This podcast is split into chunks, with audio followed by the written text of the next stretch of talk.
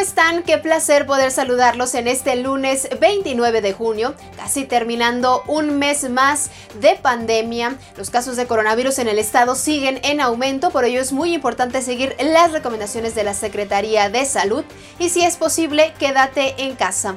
Ahora vamos con la información que pasó a nivel local, estatal, nacional e internacional. Aquí se lo presento. En un ataque directo, tres policías municipales fallecieron mientras recibían atención médica y uno más resultó lesionado de gravedad. Los uniformados circulaban a bordo de una patrulla en la colonia La Joya, perteneciente al municipio de Silao, cuando fueron interceptados por sujetos armados que viajaban en dos vehículos.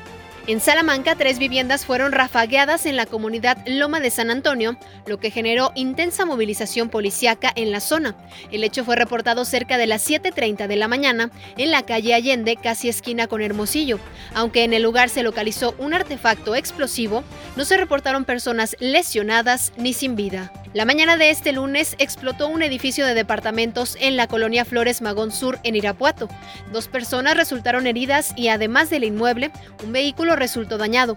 Versiones preliminares apuntaban a que supuestamente la explosión fue resultado de la acumulación de gas licuado de petróleo, pero los bomberos revisaron el cilindro de gas y no encontraron averías.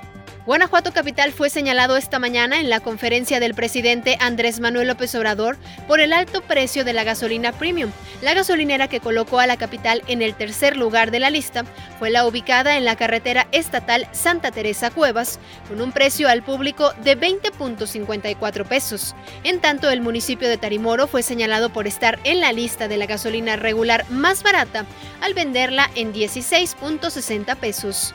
El presidente Andrés Manuel López Obrador informó que aún se estudia el día que viajará a Estados Unidos para reunirse con su homólogo Donald Trump, pero aseguró que no tiene problemas de conciencia y que no es un vendepatrias. En conferencia de prensa adelantó que será por un vuelo comercial y lo acompañará el canciller Marcelo Ebrard, Alfonso Romo, jefe de la oficina de presidencia, Graciela Márquez, titular de Economía, Daniel Asaf Manjarres, jefe de la ayudantía, y allá se incorporará a la comitiva Marta Bárcena, embajadora de México en Estados Unidos.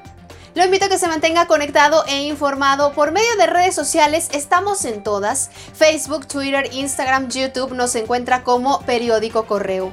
Para recibir las noticias en su teléfono celular día con día es muy fácil, solamente tiene que descargar la aplicación de Telegram, unirse a nuestro canal y listo. Todos los días tendrá la información de Periódico Correo. Nuestra página web, periódicocorreo.com.mx y en unas horas más mi compañero Roberto Itzama estará llevándole toda la información hasta sus hogares. Ya lo sabe, queremos que usted se quede en casa y de llevarle la información nos encargamos nosotros. Que tenga una excelente tarde, cuídese mucho y mañana tenemos una cita con la información.